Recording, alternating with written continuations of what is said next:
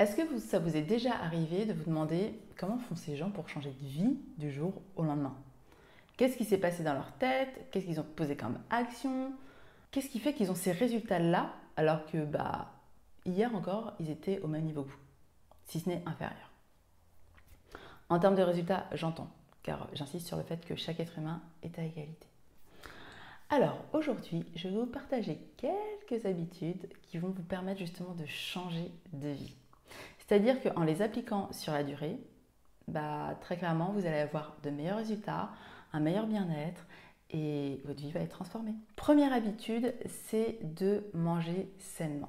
Alors quand je dis manger sainement, c'est pas forcément euh, passer euh, d'une alimentation, je dirais, qui correspond à de la viande protéinée à fond, animale, à du véganisme, si ce n'est pas ce qui vous correspond. Très clairement, moi j'applique un régime majoritairement vegan. Après, si à un moment donné j'ai envie de manger du poisson, je vais me l'autoriser. C'est à vous de savoir qu'est-ce qui correspond le mieux à votre corps.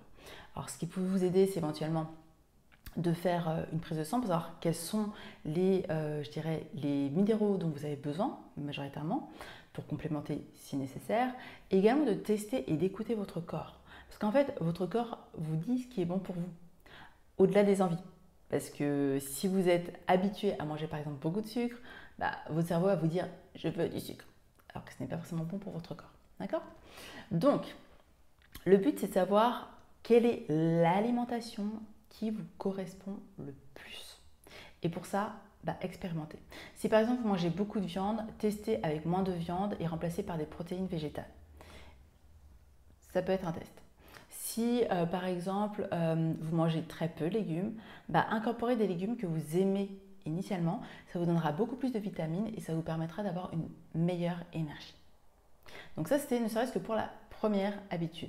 Donc expérimentez, notez et écoutez votre corps, ça vous permettra réellement de manger de plus en plus sainement pour atteindre une nourriture optimale pour vous. Deuxième habitude, faire du sport. Et alors là, c'est pareil quand je vous dis faire du sport, ce n'est pas être en mode bon bah je vais faire un marathon, je vais faire un Ironman. No way Parce qu'en fait, ces sports-là ne correspondent pas à tout le monde. Donc oui, il est important de travailler son cardio, il est important de travailler sa souplesse, il est important de travailler ses muscles. Le truc, c'est que pour chacune de ces activités, trouvez un sport qui est adapté pour vous. Parce qu'il est super important que vous ressentiez du plaisir lorsque vous allez les faire. Sinon, ça va bloquer. D'autant plus si c'est une nouvelle habitude pour vous, que vous n'avez pas du tout l'habitude de faire du sport, bah là, très clairement, votre cerveau va venir chercher des résistances. Le but est que vous puissiez amener tranquillement votre corps et votre cerveau dans une zone de confort et de plaisir à faire ces activités sportives. Troisième habitude, c'est honorer vos valeurs et poser votre cadre.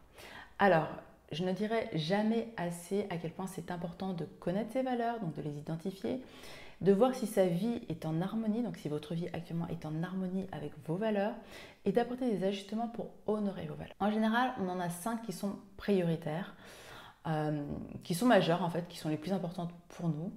Et leur ordre de priorité peut évoluer en fonction de la phase dans laquelle on est dans notre vie.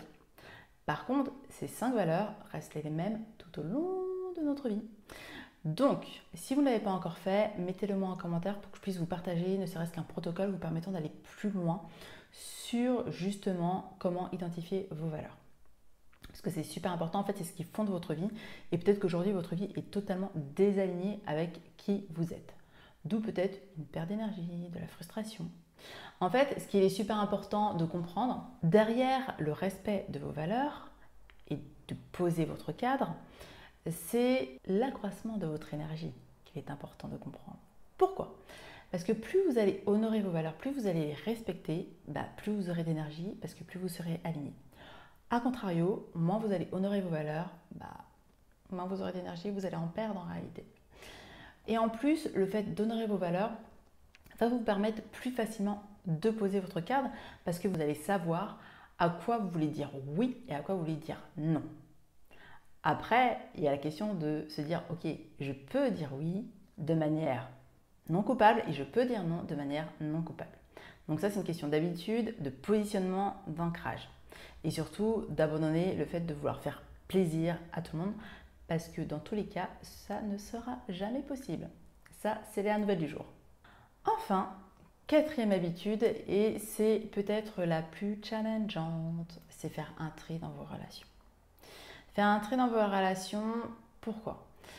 Parce que euh, si vous changez votre entourage, alors je ne dis pas de changer toutes les personnes de votre entourage, bien au contraire, hein, euh, vous avez besoin d'être entouré de personnes qui vous correspondent, d'accord, qui correspondent à vos aspirations. Un exemple pour vous. Si vous voulez avancer dans une direction, mais que vous êtes retenu par des élastiques. Imaginons que vous avez une ceinture, vous êtes retenu par des élastiques qui sont accrochés au sol. Et vous vous efforcez à aller dans cette direction, vous savez que c'est celle-ci, vous voulez y aller. 3, 4, 5, 6, 7, 8, même 10 élastiques vous raccrochent là où vous êtes. En fait, ces élastiques, ce sont les personnes de votre entourage. Celles qui vous freinent, celles qui ne croient pas en vous, celles qui euh, ne veulent pas que vous atteigniez votre objectif.